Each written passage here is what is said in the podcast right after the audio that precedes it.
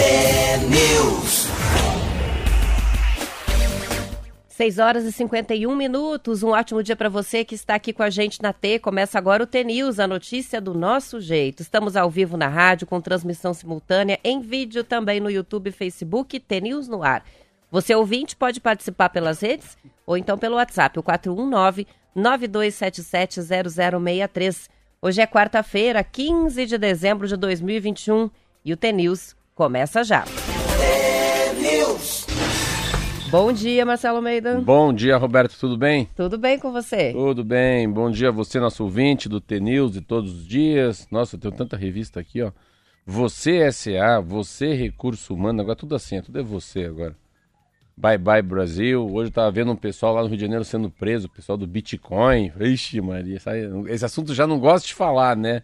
Quando vejo alguém preso, ainda mais. Bicho tá pegando. E bicho tá pegando, muita coisa boa. Pfizer ontem, ah, não acredito. A Pfizer já criou uma, uma pílula pra gente tomar aí. Depois que a gente tiver Covid, a partir do ano que vem, vai tomar uma pílula, duas por dia, cinco dias, dez cápsulas e com 91% de assertividade. Olha que coisa maravilha. Já estamos saindo um pouco até da. Você vê, a gente já tem um derivado da vacina, né? Então já e ao mesmo tempo também no Rio de Janeiro, muita gente com gripe, já que estão abandonando a máscara. Marquinho, vamos dar uma Tem jogo do Atlético hoje também, Marcelo. Opa! Vai ser difícil.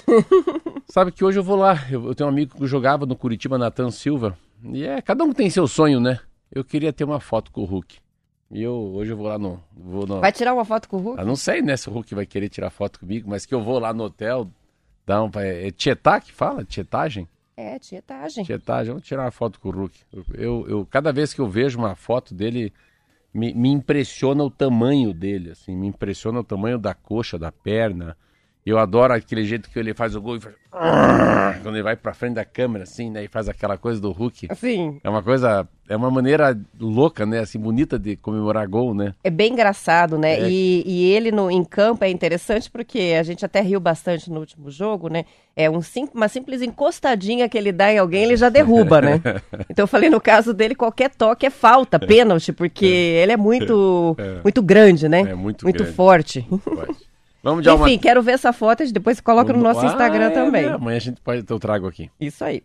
Vamos de Almatê? Bora. Alma T.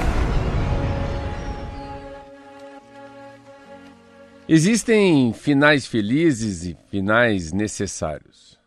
Por isso é importante lembrar que alguns recomeços podem ser confundidos com finais dolorosos. Não tenha medo. Não tenha medo de abandonar crenças, pessoas, cenários tóxicos. Às vezes somos nós os abandonados. E isso pode ser justamente o que precisamos para finalmente nos encontrarmos com o melhor de nós. Porque quando somos incendiados pela dor, sobre só o amor, a força e a resiliência. Quando vamos embora ou quando vão embora, novos encontros surgem, novas oportunidades se apresentam. Separamos o joio. Sim, separamos o joio do trigo e acabamos por descobrir um pouco mais. Folhas caem, ciclos se fecham, capítulos se encerram. Tudo isso é necessário, necessário para que novos ares nos visitem. Tudo que vai, vai por um motivo, e tudo que fica, também fica por um motivo. Prefira ausências sinceras do que falsas presenças, sentimentos rasos e uma vida de aparências. Van de Luz. Mais uma Nossa grande Senhora, lição, hein? Agora essa Van de Luz tá melhorando, hein? É, cada Sabe vez que ela melhor. fica embaixo às vezes, assim. Esses dias eu tava tentando pegar algumas coisas dela, mas, assim, coisas muito rasas, assim, engraçado, coisas pequenas. Mas essa aqui é muito legal. Essa é mais ou menos a essa relação que a gente faz de final de ano, né? Com quem que a gente não deve andar, né? É, o que, que é o mais importante? O mais importante é saber o que, que você não quer e não o que você quer da vida. Quem sabe o que não quer ou quem sabe com quem não deve mais andar já tem um caminho muito grande do que é assertivo. Então, saber o que não quer às vezes é muito mais importante do que saber o que quer. E isso que ele fala, né? Que dizer, os ciclos se fecham, separe o joio do trigo, né?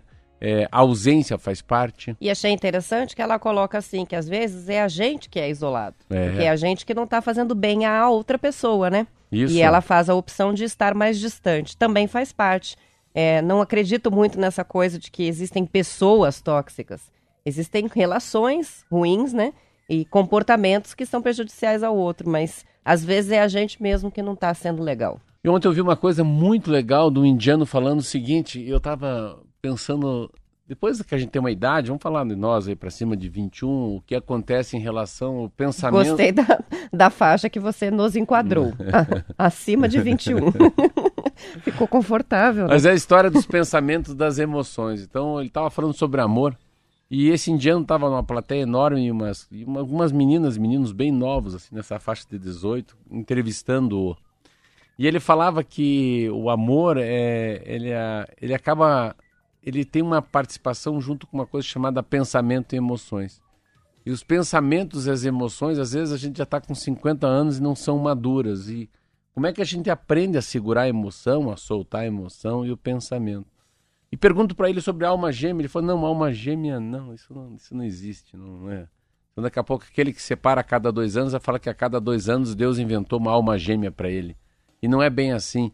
O que vale na a sensação de amar muito uma pessoa é a capacidade de envolvimento que você tem com essa pessoa.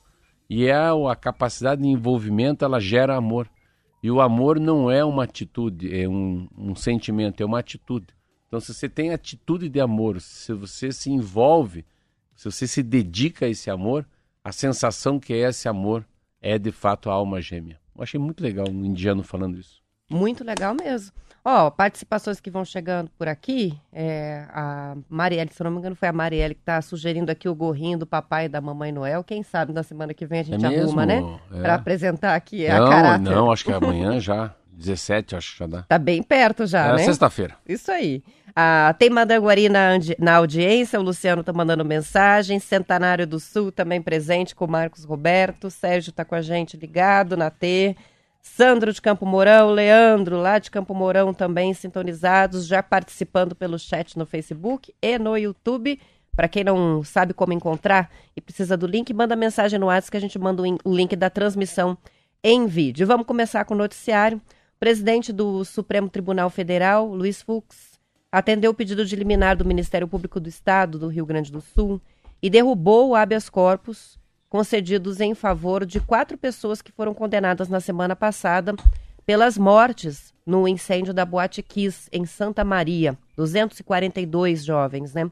O MP entrou com a ação na manhã de ontem no Supremo para pedir a prisão imediata dos condenados.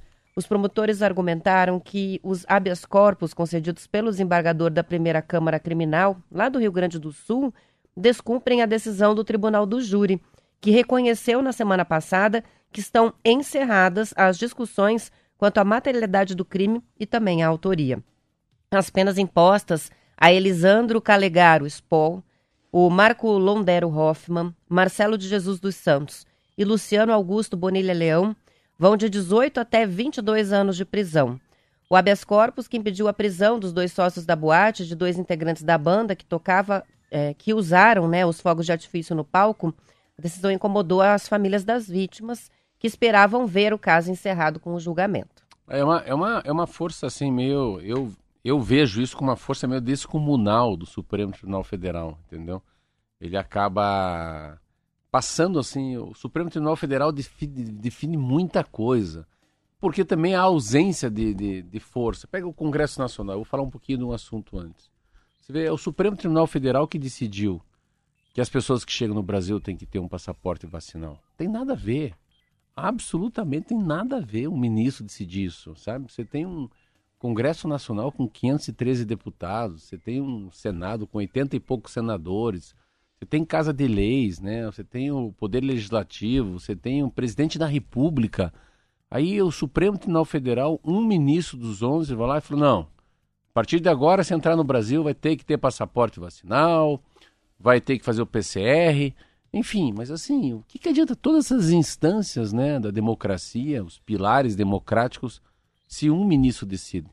Eu não estou falando que isso é certo ou errado, mas assim, mas eu acho que tem uma super posicionamento, uma super força. Estão se achando o Hulk, como eu falo. Eu acho que o Supremo Tribunal Federal passa um pouco dos limites.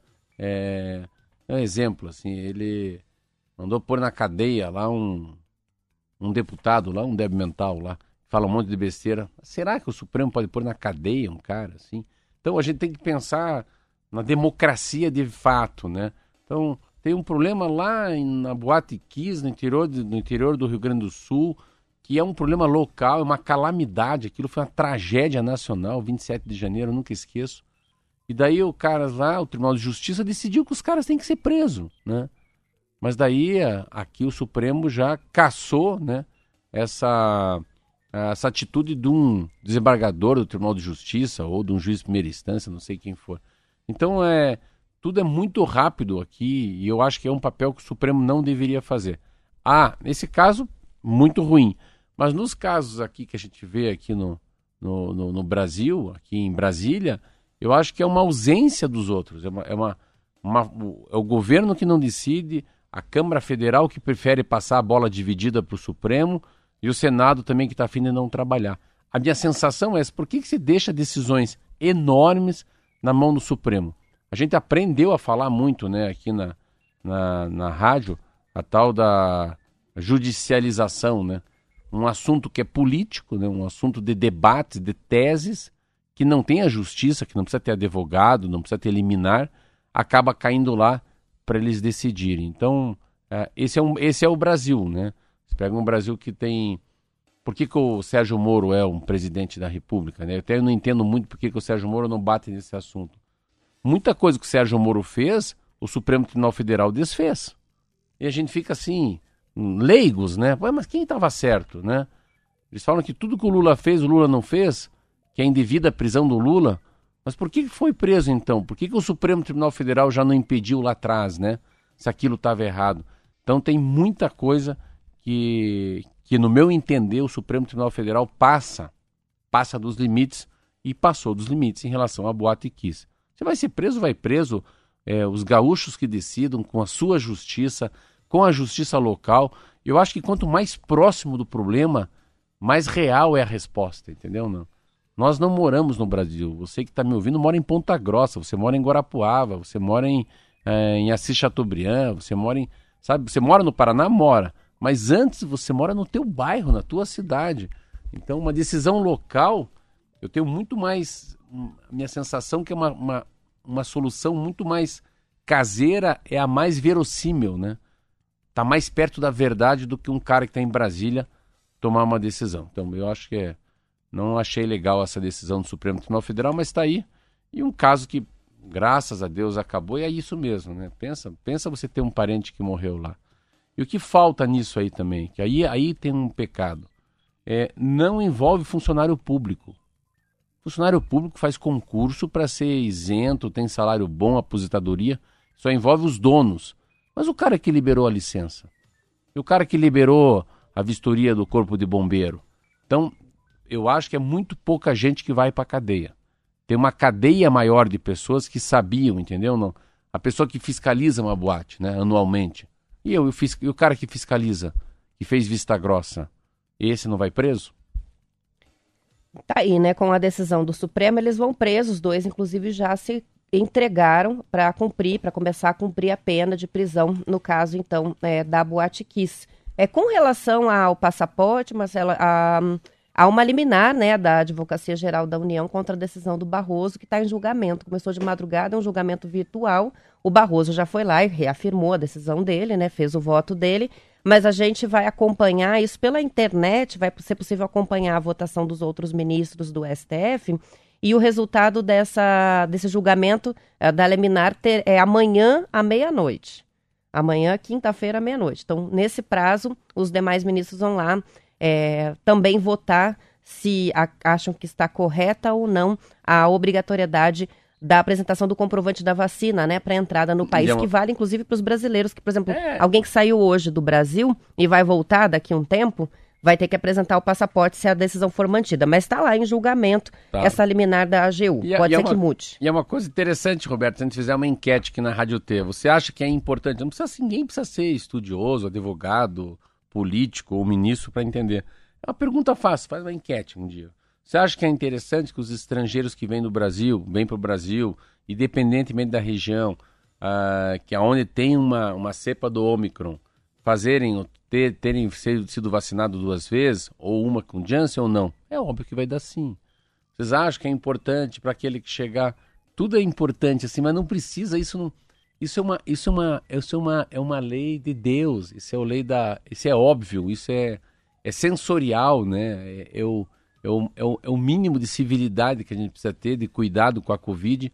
São esses protocolos, né? Então a gente está decidindo aí é, é, exatamente a história de dar mão, dar soquinho. É uma sensação que dá para começar a dar mão, mas não muito. Mas é uma sensação que não dá para tomar é, cerveja no copo do outro também. Menos daí, né? Há uma sensação que é melhor a gente fazer uma formatura na praça do que fazer uma formatura dentro do teatro. Mas isso é sensitivo, isso é Deus te dá uma coisa que chama-se livre-arbítrio.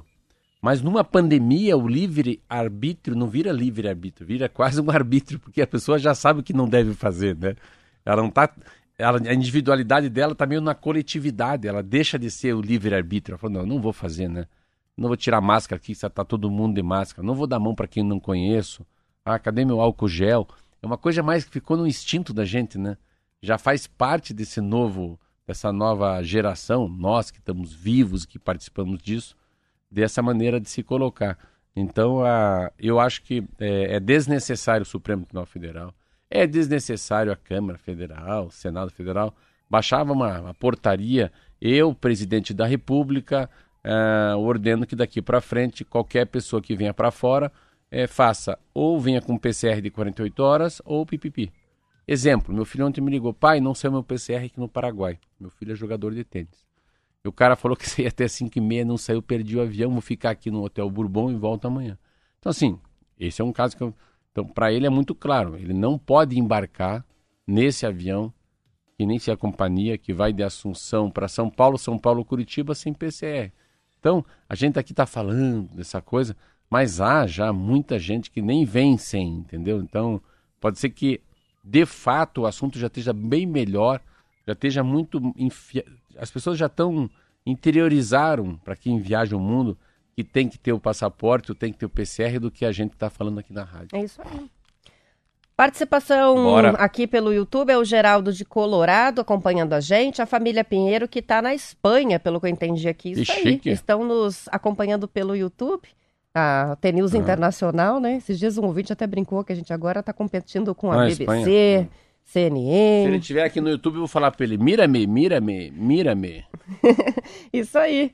São sete horas e nove minutos. A gente já vai falar sobre a epidemia de gripe, um assunto que está bastante no noticiário. Começou no Rio de Janeiro, o risco aí de se espalhar para outros estados. É o assunto da volta. Antes, a gente vai fazer uma pausa para o intervalo. Vão participando pelo WhatsApp, cartinhas do Papai Noel chegando a todo vapor a promoção aqui.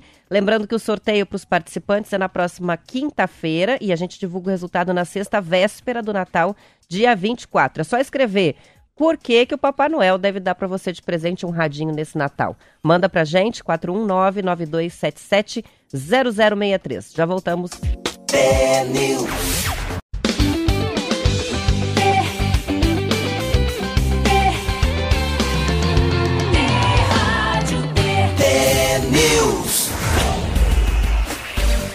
São 7 horas e 12 minutos. Com relação à notícia do STF, só a gente conversou aqui no intervalo, é, o que o STF fez foi mandar prender os quatro, né, prender, né, condenados pelo Tribunal é, de Júri. Eu, independentemente se certo ou errado, eu não gosto da intervenção do Supremo Tribunal Federal em tudo que é caso do Brasil. Enfim, mas se for para fazer um retrato, eu acho que fez corretamente.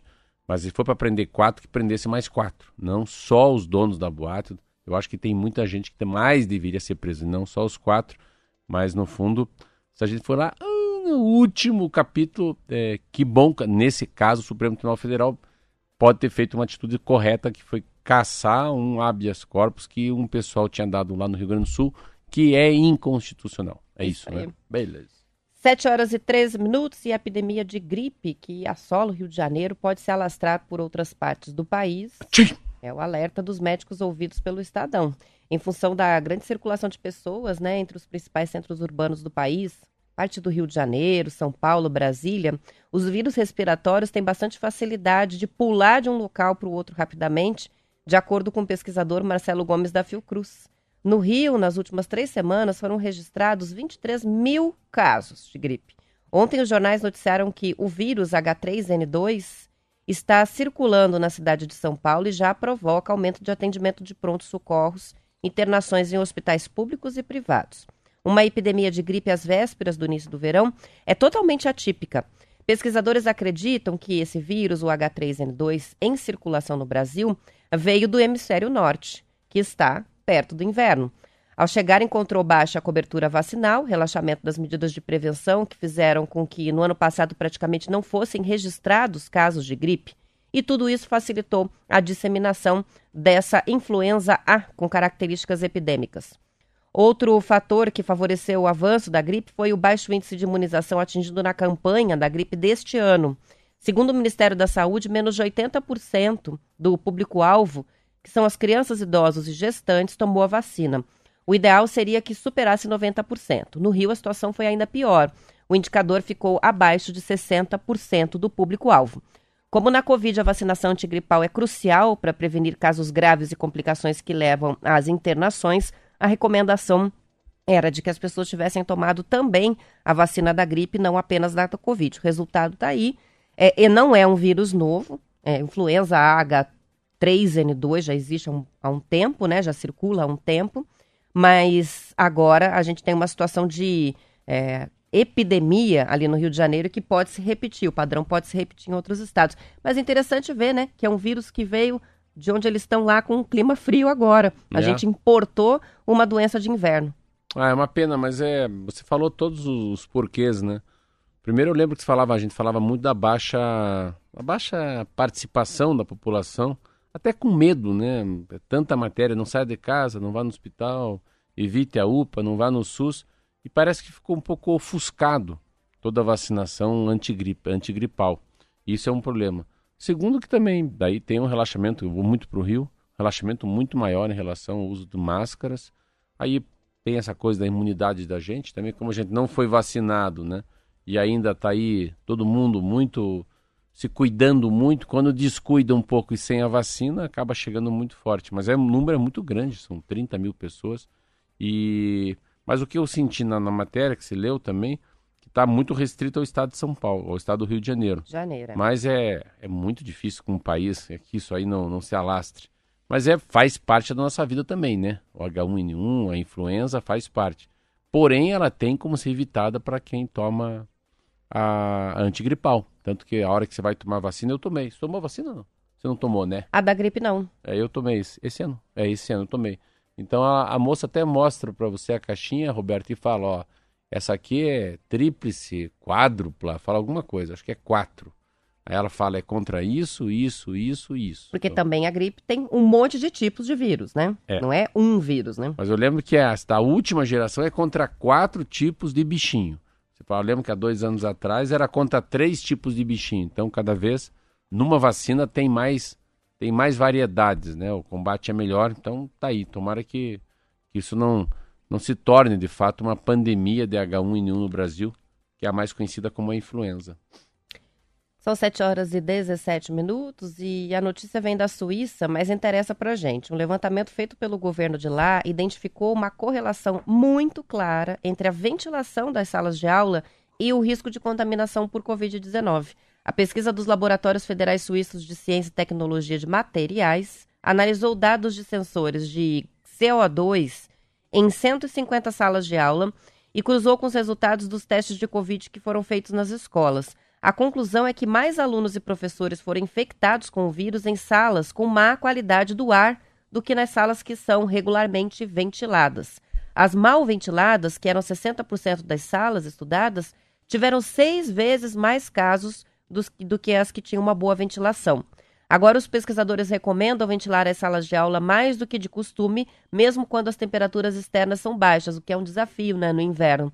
Não precisam manter as janelas abertas o tempo todo, mas é importante abrir várias vezes ao longo do período da aula. Se as janelas e a porta da sala foram mantidas fechadas durante as aulas, aí não há risco de circulação de ar e basta um aluno infectado para que o vírus chegue a várias pessoas dentro da sala. Como o vírus é microscópico, ele é facilmente dispersado pela circulação de ar e a carga viral se torna pequena demais para chegar a contaminar alguém.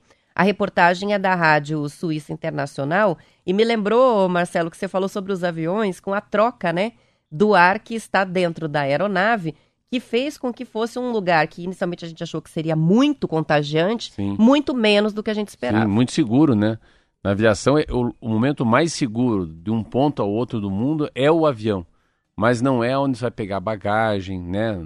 Na, no transfer que a gente fala, da, na van, uh, no táxi, na hora de fazer o check-in.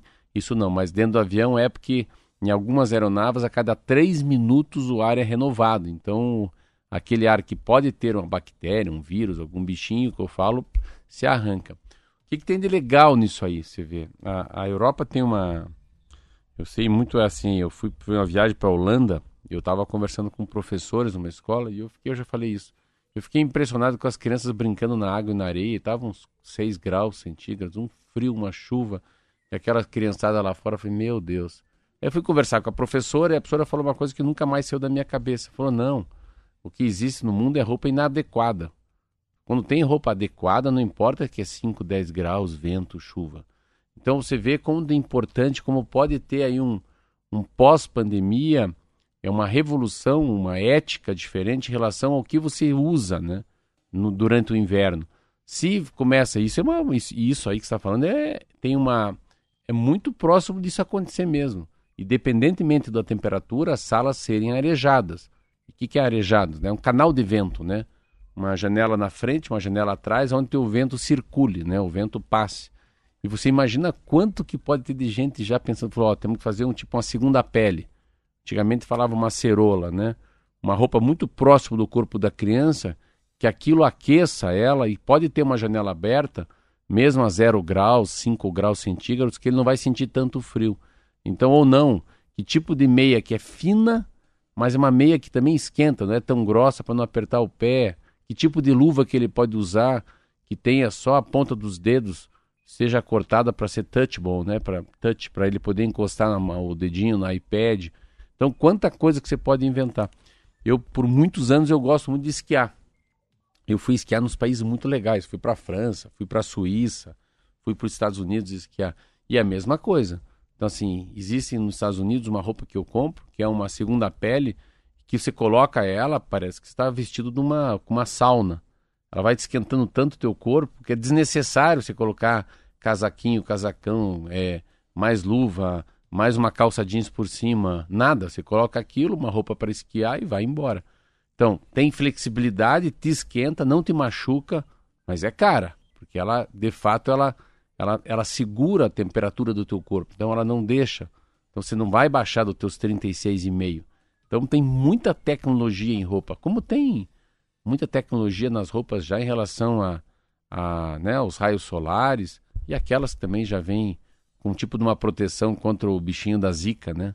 Isso aí. E olha só, é, se tem um lugar que se passa frio no mundo, e isso eu ouvi de estrangeiros, é Curitiba. As pessoas passam muito frio no Brasil porque a gente não tem é, nem a infraestrutura que se tem nos países com uma temperatura mais baixa mesmo, né, de média ali no inverno, e também não sabe o que usar de roupa, porque não está acostumado, né, É, a é. enfrentar baixas temperaturas. Então é interessante isso. Se a gente sai com as roupas que a gente tem no armário e vai para um país é, europeu no inverno, não é adequado. Aquilo, Não. mesmo que seja um casaco que parece pra gente muito grosso, o tecido não é, é, não deixa passar o frio, não é adequado, enfim, a gente não tem, a, não tem as É, manhas. e quanto mais fino é melhor. Então, você pega, se fosse um, um brasileiro vai para Europa, ele chega cheio de casaco. Mas quando ele entra em qualquer lugar fechado, tem ar, ar quente, tem calefação.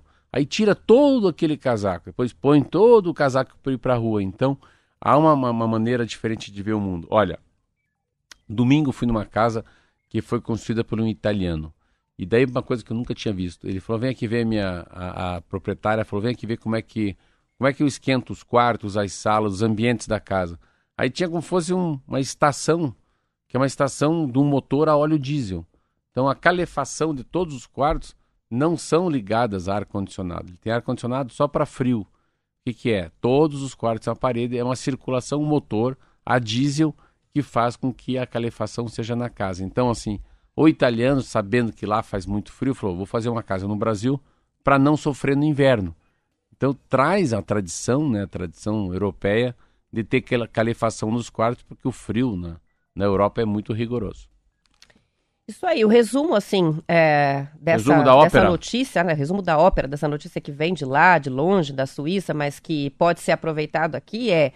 Mesmo que não seja sala de aula, até porque a gente está entrando em férias escolares, então sala de aula agora provavelmente só no ano que vem, é, mas ambientes com ar circulando. Essa é a dica. É, não importa se está frio, se está calor, é, deixar as janelas abertas, fazer circular o ar bem no escritório, dentro de casa, porque realmente funciona, né? Faz a diferença não só na Covid, mas faz diferença com outras viroses também, é, com circulação é. do vírus no ar, como é o caso da gripe, por exemplo. Então, eu lembro de várias campanhas, é, quando a gente teve a, a, questão da H1N1 surgindo, e dos primeiros casos da tal da gripe suína, se chamava na época, né? É. é em que essa era uma super recomendação para Curitiba com relação ao transporte coletivo é de manter as janelas abertas, por causa do frio as pessoas têm a tendência a querer fechar, e tem que deixar aberto, janela de ônibus, é, de escritório, de sala de aula, isso vale para tudo e tem que ser um padrão é, dentro e fora da e pandemia. É uma né? atitude né? pequena, né? É. Tão fácil, tão caseiro isso, assim. E que é benéfica para várias outras coisas, né? Porque menos fungos, me menos ácaros, circulação de ar Eu acho fresco, que até o próprio corpo também é capaz que a gente ganhe, ganhe mais resistência, né? Começando a encarar um pouco mais esse, esse frio na vida. A falta de vidro no mercado tem atrasado, Marcelo, as Ixi, entregas. Nem fala isso. Não vai, fala, não vai, fala, não vai falar que é cerveja. É, de long neck. Eu assisti Justamente. O mesmo acontece com bebidas de valor mais alto em restaurantes como vinho e destilados. Está faltando garrafa. Ao G1, as principais fabricantes de cervejas afastaram a possibilidade de desabastecimento. Mas o temor dos empresários do setor é que o movimento mais intenso cause uma escassez mais severa e prejudique o potencial de ganhos. De acordo com a Brasel, que é a Associação Brasileira de Bares e Restaurantes, o verão aumenta o faturamento em cerca de 30% dos estabelecimentos, né, dos bares nas cidades turísticas. Em municípios menores, a quantia chega a dobrar. Nas demais localidades, os empresários costumam ao menos contar com a maior disposição do cliente de sair de casa em dias quentes. Empresários ouvidos pela reportagem relatam dificuldades com a falta de vidro no mercado há pelo menos um ano, mas as vendas ainda mais, fraca, ainda mais fracas que o potencial instalado permitiram que se improvisassem soluções em caso de emergência. Segundo a Associação Brasileira das Indústrias de Vidro, a Abvidro, o país passou por um longo período sem investimentos no ganho de produtividade e na infraestrutura do setor. E foi isso que fez culminar é, com a escassez a partir de 2020 desse tipo de embalagem, né? Que é a embalagem de vidro. É, primeiro que a, eu acho que deve ter um descompasso, né, entre a indústria do a indústria da cerveja, né, e a indústria da embalagem, né? E eu não sei como é que foi o vidro, a gente sabe muito sobre o papel, papelão, plástico, na padaria a gente sentiu muito isso, a falta de embalagem porque tem a falta de insumo e também a, a demanda, né, essa demanda impressionante de e-commerce, beber em casa, tomar, né, comer em casa aumentou muito. Mas assim, ficar sem, sem long neck de vidro no verão, no Brasil, pô, isso pode ser um, uma perda enorme. Não sei o que, que, eles vão fazer, não sei se, se tem uma, uma, uma saída para isso. Latinha. Substituir 100% por latinha. latinha. A única alternativa. Aqui não tem, mas latinha. Que, assim, se você for pensar em fim de ano e carnaval... Você falou, falou hum. latinha. Ah, lá tinha e aqui não tem? não, lá tinha você, cerveja. É, você falou lá tinha. É, lá tinha, mas eu não imagino. Se for pensar em carnaval, Marcelo e praia, é até mais recomendado, né? A embalagem, o problema do, da garrafa de vidro é que a confusão, quebra, as pessoas machucam o pé. É, no, no fim das é. contas, até o ideal no mesmo Rio, é a latinha. No, é, no Rio é O problema é no, no, nos bares mesmo. Sei, né? nas praias do Rio, não sei no Brasil. Aqui no Paraná, não sei. No Rio de Janeiro é proibido. É, a garrafa, né? Sim, sim. Só a lata e e, a, e ainda, quando tem a lata, eles preferem não passar a lata pro, pro próprio, né? Enche o copo e vai com o copo. Põe né? um, um, copinho de plástico, é. e que nem no estádio de futebol, Mesma né? Mesma coisa. Exatamente. São 7 horas e 28 minutos. E para a gente fechar, nessa semana a Coamo está depositando na conta dos cooperados as sobras do exercício 2021 e sobrou 194 milhões de reais. A quantia é paga é proporcional à movimentação feita por cada associado ao longo do ano na entrega de soja, milho e trigo e compra de insumos. A Coamo atua no Paraná, Santa Catarina e Mato Grosso do Sul. Apesar do bom resultado da cooperativa, que nasceu em Campo Mourão, O presidente dos conselhos de administração da Coamo e Credicoamo, José Haroldo Galassini, disse que 2021 foi um ano difícil para a agricultura por causa do clima. Então não é que a gente está batendo recorde de repasse, mas é uma, um bom valor aí para repasses de sobra aos associados aí da cooperativa. Sempre legal, né? O Galassini é uma pessoa, quem conhece, é o ímpar, um homem que eu tive a oportunidade de tomar um café. E é um dos poucos homens do Brasil que se tornou capa da revista Time. Ah, então, é? É, ele é, é um homem de mais de 35 anos, de, de Coamo. Ele é um, um dos homens mais, mais respeitados nas em relação ao cooperativismo no Brasil. Parabéns, então. 196 milhões de reais de sobra, né? Então, é, Agro é tech, né? Assim que fala, não, mas Agro é, é Coamo. Pronto, vamos fazer assim. Muito bem, são 7 horas e 29 minutos. A gente vai para o intervalo, voltamos depois com mais notícias aos que ficam com o noticiário regional aqui na Rádio T. Amanhã voltaremos às 10 para as 7 com mais T-News. Um ótimo dia e até lá. Tchau, tchau, até amanhã.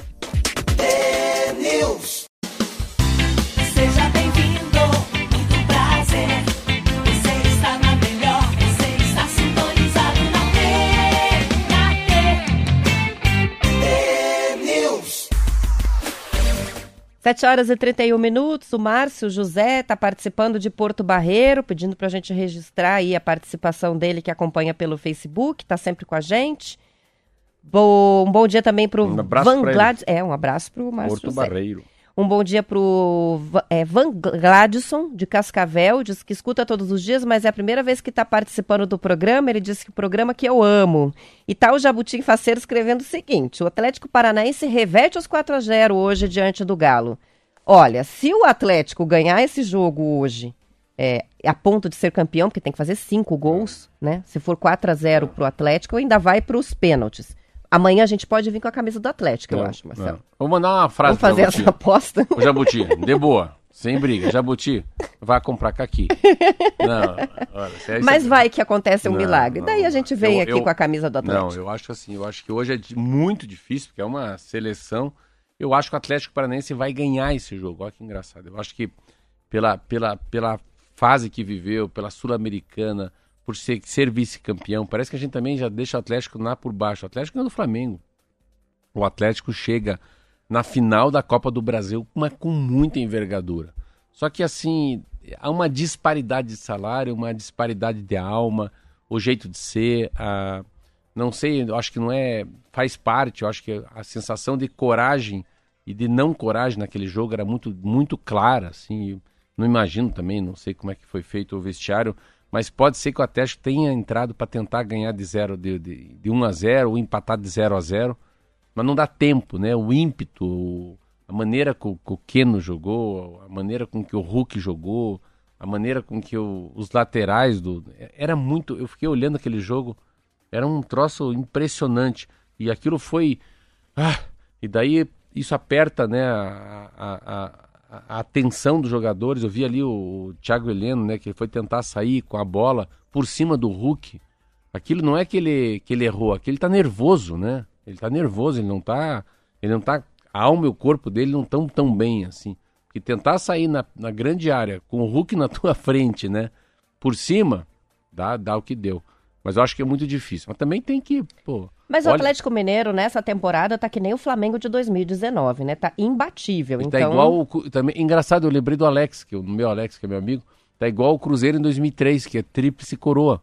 Eu tava vendo o Cruzeiro foi campeão mineiro da Copa do Brasil e campeão brasileiro. E a mesma coisa com o Atlético Mineiro agora. Agora vou dizer, olha como é que é a torcida. O Adilson tá aqui, ó. O Atlético vai fazer 6 a 0 ah, não, Enfim, não. as pessoas não vão lá na, não, na, na, na, casa lotérica apostar na Mega Sena? Não, mas deixa eu contar pro Adilson e pro Jabuti. Não é assim. eu, eu já fiz vestiário um ano no Curitiba.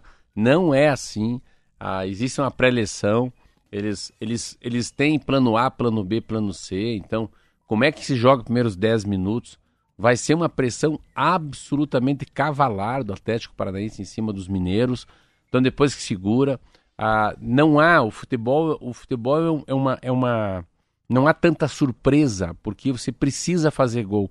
Precisar fazer gol é abrir. E na, na hora que abrir o Atlético Mineiro faz 1 a 0. Então assim É um jogo de xadrez, tem que ir levando pro 0 a 0 pro 0 a 0 Eu acho que vai ser um jogo de 0 a 0 por muito tempo. E numa estocada assim, alguém avança e faz um gol em cima do Atlético Mineiro.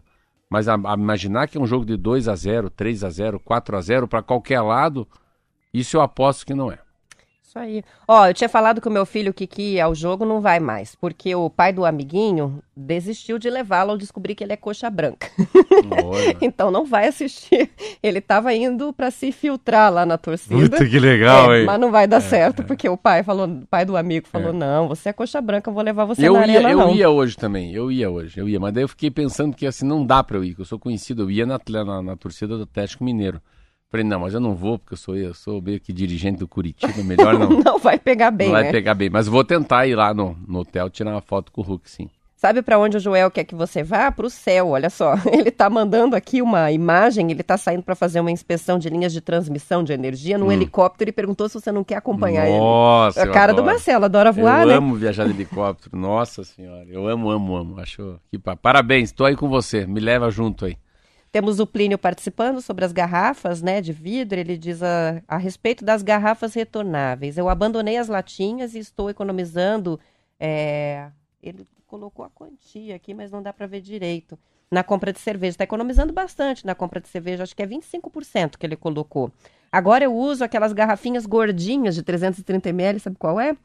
Observem que as Cervejas puro malte nos mercados usam em média 3,60, custam em média 3,60 e essas retornáveis 1,99. Gostei. Diferente. Então tá dando uma dica para os consumidores observarem a diferença aí das embalagens, que a gente não presta muito atenção, né? A cerveja na garrafinha de vidro na long neck é mais cara que na de latinha também. Ah, e ela poderia voltar, mas é a indústria, né? Aí, aí, aí é a indústria, aí não é o consumidor. Eu acho que a, a indústria poderia voltar ao passado e trazer novamente, né? A política do retornável, né? Como eu lembro, lembro que era gengibirra, Coca-Cola, você ia no, eu ia num lugar chamado Armazém do Hilário, que ficava na Mateus Leme, perto. Eu com meu pai te levava lá, Chocomilk também, né? Garrafa de Chocomilk, garrafa de Crush, garrafa de Coca-Cola, gengibirra, né? Daquela fábrica Cine, tudo era Isso retornável. é coisa bem daqui, né? É, daqui de velho, né? Bom, pra gente fechar aí para as notícias, a gente tem uma participação do Kobe que dá o o encerramento da discussão a respeito do Atlético hoje. Ele falou: o único jeito, né, é levar o Mick Jagger para a torcida ali do Atlético Mineiro. Aí, quem sabe, o Paranaense ganha, né? São 7 horas e 38 minutos e o avanço do comércio online e a corrida das gigantes do varejo eletrônico para entregar rapidamente as encomendas turbinaram as contratações de temporários em serviços de logística neste fim de ano. Segundo o Estadão, as admissões para trabalhar em centros de distribuição e na malha de operação de serviços de apoio ao e-commerce cresceram num ritmo que é mais que o dobro do comércio tradicional. Entre outubro e dezembro deste ano, período que incluiu né, a Black Friday e vai incluir também o Natal, as datas mais importantes do varejo, as admissões de temporários para logística aumentaram quase 50%, isso na comparação com o último trimestre do ano passado. Foram 21 mil contratações contra 14 mil do ano passado. Também em comparação com o quarto trimestre de 2019, a fase pré-pandemia, as contratações para logística neste ano estão 30% maiores, segundo esse levantamento que é da Associação Brasileira do Trabalho Temporário. A entidade reúne 120 agências de emprego que respondem por 70% do mercado temporário no país. Em números absolutos, Marcelo, a maior parte das vagas temporárias de varejo de fim de ano ainda está nas lojas físicas nas de shoppings e nas de rua, mas o ritmo de abertura de postos tem sido bem maior em relação ao segmento de logística. O comércio tradicional contratou 85 mil temporários nesse último trimestre. No ano passado foram 70 mil, e isso representa um crescimento de 21%. Se comparado com o mesmo período de 2019, desde hum, está falando do hum. cenário antes da pandemia, aí é uma queda de quase 3%. Mas chama atenção aí a questão dos trabalhadores temporários para atender e-commerce, né? Que foi uma coisa que fez um boom na pandemia. É. E que estabiliza mesmo com a volta das atividades. Mas eu acho muito forte, porque eu, eu comparo, se, se é 3% abaixo de 19, 19 o mundo estava voando, sabe? Eu, não, eu acho muito ruim comparar qualquer coisa com 2020, muito ruim. 20 assim, eu acho um pavor. A gente está falando de um Natal que vai ocorrer, de um Réveillon que tem já abertura, né? O turismo voltou. Que o ano passado foi uma tristeza, é. né? Foi um Natal que assim, foi uma então, tristeza. Assim, tudo bem. Então, comparado com o ano passado, está bem melhor, tudo bem. Mas tem que comparar quando estava voando. E estava voando muito, eu nunca mais esqueço. É, é, a gente tinha uma, uma, um dado que era Era surreal. Foi janeiro e fevereiro a venda de pães e cafés na prestinaria, uh, que está exatamente aí, né? A gente está falando há poucos dias. Eu lembro que era uma reunião de 60 dias, um fechamento bimestral, de janeiro e fevereiro. E janeiro não é um mês tão bom na padaria porque é muito quente, né? É o verão. E as pessoas não tomam tanto café, né, no verão. Tomam cerveja, tomam um suco. Algo mais refrescante. Então, e era uma demanda assim, as pessoas estavam comendo, estavam bebendo. Tanto que quando veio a pandemia, a primeira impressão que eu tive que foi freio de arrumação. Independentemente que é a mão de Deus, que é a mão da natureza, só vão esquecer a, a causa disso, né? Mas era uma freio de arrumação de tanto consumismo. E agora já volta a consumir parecido com, com janeiro de 2020, ou podemos colocar dezembro de 19. Eu acho muito interessante. Tem uma demanda retida também, né? Eu acho que as pessoas também têm isso, né? Que agora, com as coisas voltando mas, à normalidade, também consomem é, mais porque vai movimentando a economia e tem é, coisas mas... que não foram compradas lá atrás, né? O pessoal segurou, é que, esperou. É conforme a camada também, né, Roberto? Eu acho que as pessoas são mais pobres. Exatamente. Tá. Em geral, tá todo mundo com mais dificuldade financeira. Tá mais sem grana, né? Mas tem uma a, é, essa, essa tendência né, dessa contratação de taxas que a gente fala, de temporários, né? Mas é o que é legal é essa, essa, nova, essa nova veia, né? É um troço tão novo, né? Se a gente parar para pensar. Cinco anos atrás, eu lembro que na Rádio T não falava sobre isso, né? Sobre e-commerce, sobre Mercado Livre, sobre last mile, ou sobre o tempo de entrega. Ah, então, você vê o quanto a gente não fala de correio, é isso. Ó, só para para pensar nisso. A gente fala de todos os tipos de delivery não fala de correio.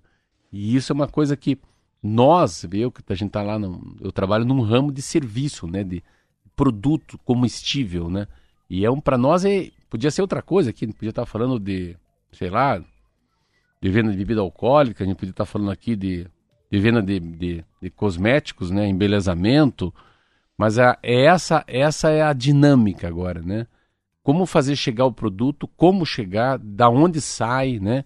Centro de distribuição, logística, é, o valor da entrega, embutir no valor, né? Faz de, fazer que a pessoa não pague, né? O delivery. O frete, né? O frete. Então tem tanta E dependendo coisa. do produto, sai mais caro que o produto. É. Mas ao mesmo tempo, você vê assim, é, é, é uma mudança tão legal, assim, que eu não, às vezes eu não, tô com capacidade de parar para pensar. Eu queria parar para pensar, assim, ficar dois dias num canto pensando como é que eu posso aumentar meu faturamento, mas com uma ideia minha. Assim, o que, que eu posso, o que que, a, que, por que, que o cara vai comprar meu pão e não vai comprar o pão da Roberta Canetti?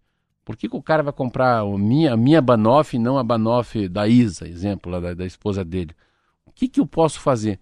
Mas eu vejo que tem, que tem um espaço novamente para quem não é rápido.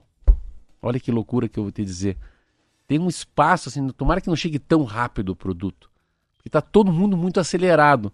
Se a gente também fizer um contra-acelerado, alguém vier na contramão desse delivery rapidamente, o cara chega, o motoboy buzinando, todo mundo estressado, eu acho que vai fechar um ciclo 2021, tá? 2022 e vai voltar porque tem um contingenciamento da falta de abraço, né?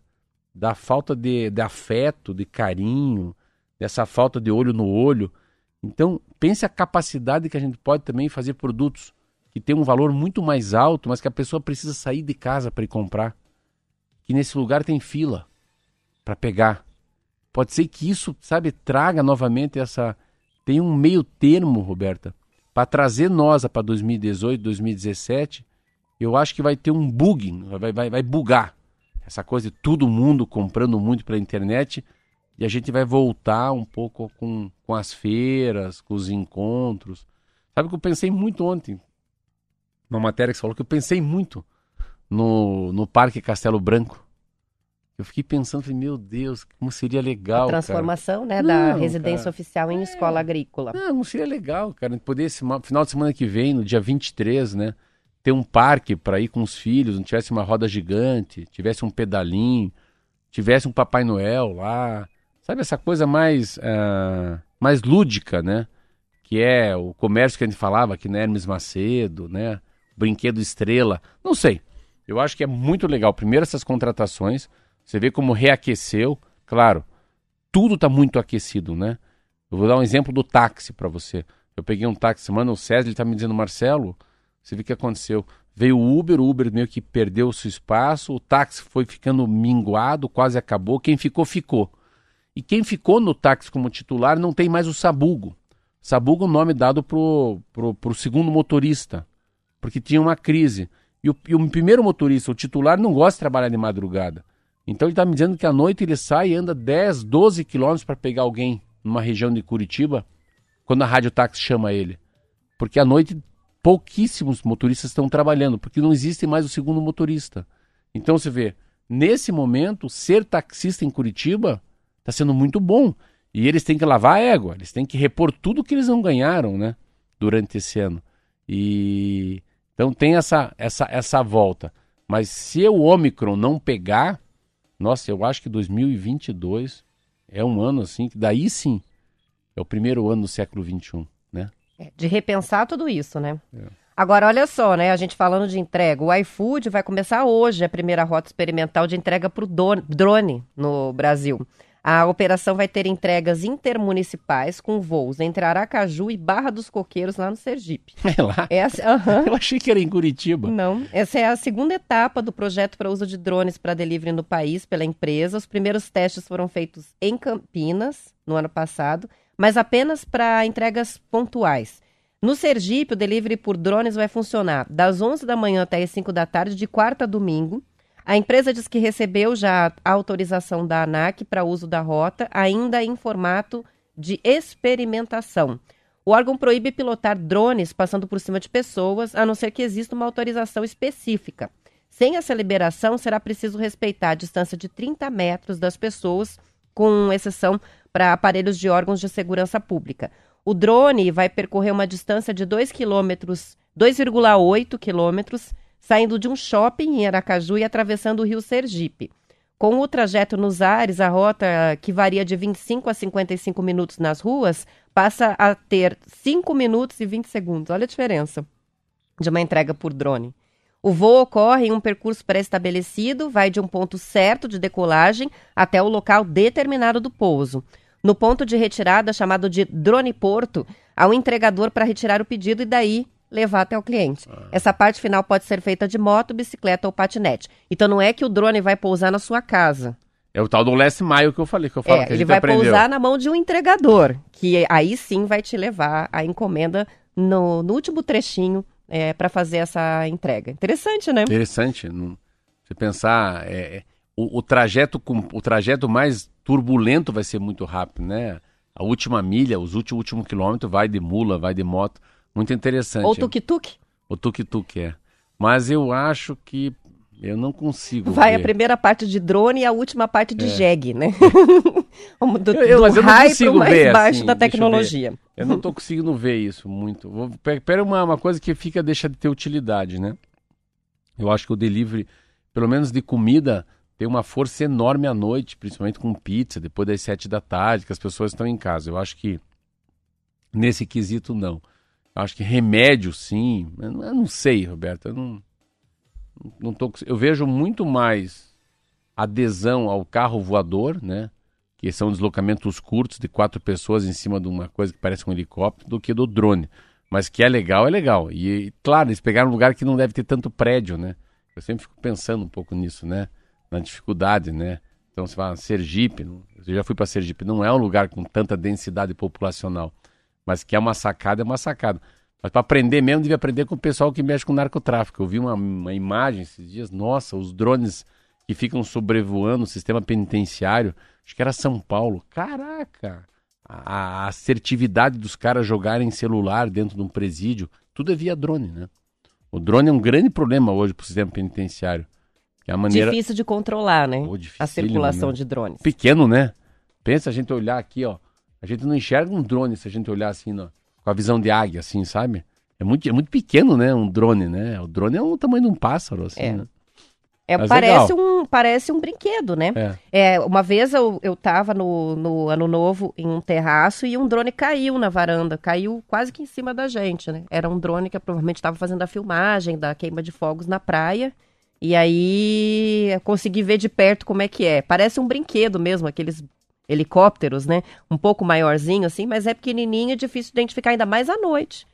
Como é que você enxerga, né, no meio da, da, da, da noite imaginar, ali, né? dependendo pe- do tempo e tal. O, o que o drone fez no mundo da, da engenharia, né? Quando você vai.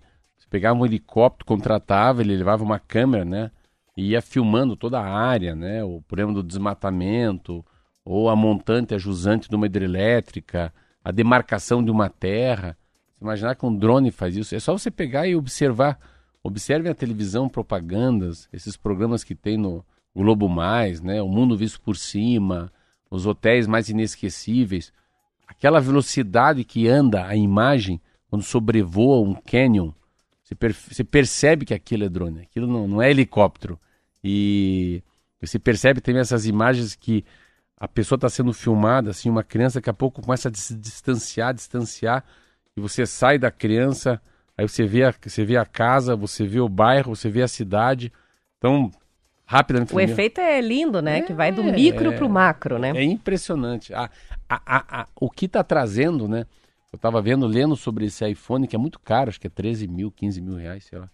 Mas, nossa, o tipo da câmera.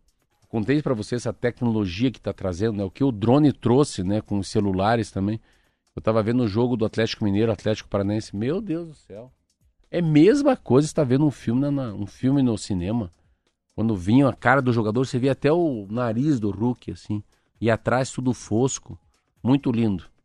Que nem Fórmula 1, né? Porra. Que tá super legal a transmissão, lindo, é. com o apoio também de Colorido, drones. né? E, e com o apoio de drones, as- o, o- dá pra você ver a imagem de ângulos inacreditáveis, né? São 7h52, vamos pro intervalo.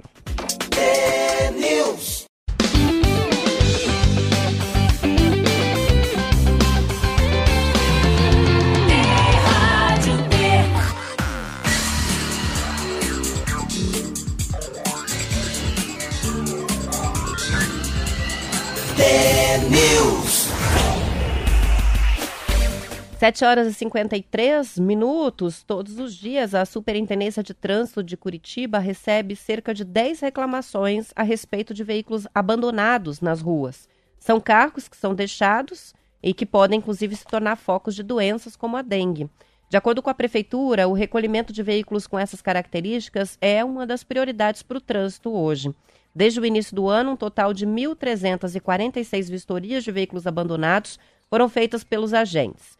Deste total, grande parte foi retirada pelo próprio proprietário depois da notificação. Foram 731 casos assim, o que corresponde a mais de 66% do total.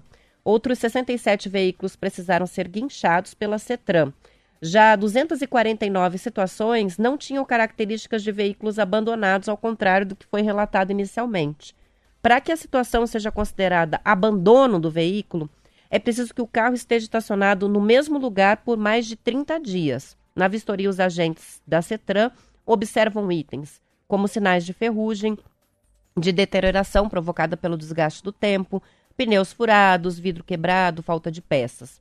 A denúncia da situação pode ser feita na Central 156, junto com informações sobre o estado de abandono. O cidadão pode incluir fotos do veículo, colocando na busca abandonados. Com base nesses registros, a CETRAN programa as vistorias nos locais indicados e procura o contato com o responsável pelo carro. Quando é possível localizar esse proprietário, os agentes avisam né, sobre os riscos, a necessidade de retirada do veículo. Mas se o proprietário não for localizado, uma notificação é deixada no próprio veículo, informando sobre um prazo de 10 dias para retirada. Passado o período, os agentes voltam lá e, se o veículo ainda estiver na rua, ele é guinchado.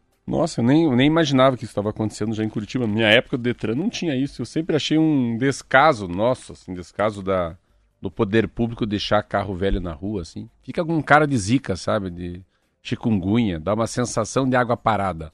Se fosse fazer uma... E ó, a prefeitura está confirmando que realmente acontece, né? De Ah, virar muito. foco de doença. Muito, muito, muito. Tem muito, mas tem muito, muito. Eu acho que assim, é, só que é 10 por dia, eu, eu tinha um olhar para isso. Meu Deus, esse carro tá aqui ainda. Tem lugares que você passa, o carro tá um ano, seis meses parado ali. É muito Às vezes comum. até vira alvo de, uma, de intervenções, né? Eu vi uma vez uma Kombi que estava muito tempo parada num lugar e aí cada um ia lá e fazia um grafite, uma pintura, um desenho, foi, virou uma obra de arte. E pode ter casos, né? Pode ter casos que as pessoas desistem porque é muito caro, daí não dá, outro não consegue arrumar o motor, vai ficando, vai deixando. Mas que legal que tem um lugar para você, pá, para você avisar alguém, né? Ó, tem um carro parado aqui há um mês, há 30 dias. E assim, ali na Vicente Machado tem um homem que tem um caminhão Volvo, eu morei ali 13 anos. Há 13 anos o caminhão Volvo dele tá ali. Ele liga, desliga, liga o motor, põe do lado da rua, tira, placa de vênice. Há 13 anos na Vicente 13 Machado. anos. Então repare, Vicente Machado indo para tua casa no sentido Mário Tourinho do lado direito. Vou prestar Não, atenção. um Volvo branco cavalinho. Cavalinho é quando é só o, né, não tem a não tem a carroceria atrás e fica parado ali. E é muito comum, às vezes pare você. Veja uma casa meio abandonada, bata os olhos dentro se não tem um carro velho parado no meio do mato também. Tem muito carro dentro de garagem. Dentro dos terrenos, É, né? é. Mas a, a, a história do abandono é muito grande. Carro é um negócio que você começa a fazer pesquisa, Roberto. Tava conversando ontem com um amigo meu sobre isso, né? É, tava falando sobre. É o filho do Taniguchi, do Cássio Taniguchi. Tava falando sobre esse marco legal que a gente conversou aqui, sobre a Sanepar, né? Tratamento de água, tratamento de esgoto, o que, que é vital ficar na mão do governo, o papel da Sanepar, essa coisa toda. Eu tava falando para ele sobre automóvel, mesmo muito parecido. O automóvel tem uma inadimplência muito grande. Eu queria ver depois dessa crise quem deixou de pagar, né? IPVA, licenciamento, seguro obrigatório, principalmente porque é tudo num portal. Então é isso que também, às vezes pode por esquecimento, pouquíssimas blitz. Eu fico imaginando quanto que o governo deixa de arrecadar por não mandar cartinha. Eu tava sempre com essa dúvida. Ah, tá digitalizado, tá top, tá 4.0, tudo é touchable, o melhor portal do mundo, tá bom. Mas eu quero saber aquela última linha, arrecadação anual pelo número de frotas, né? A frota do Paraná e o quanto eu, eu tô dizendo aqui isso na rádio, olha, eu faz muito tempo que eu não caio numa blitz. Que maneira que você fiscaliza uma pessoa, né? Se você não paga a tua OAB, você não pode advogar. Se você não paga o clube, o clube que você é sócio, você não vai tomar banho de piscina no final de semana, não é assim? Exatamente. Hã? Se você passou do cartão, no limite lá dos 5 mil negativo, não passa o cartão. Mas no automóvel, olha o Marquinho ali, o Marquinho tem um Fusca. Há quanto tempo esse Fusca não passa por uma blitz? Pode ser que o Marquinho esteja, pode estar. Cinco anos, ó. Viu o que ele falou? Hum. Nunca passei. Por uma blitz? Então. então Eu também não. Então, então a gente pode ficar 4, 5 anos sem pagar imposto para a prefeitura, para o governo, e toca o pau.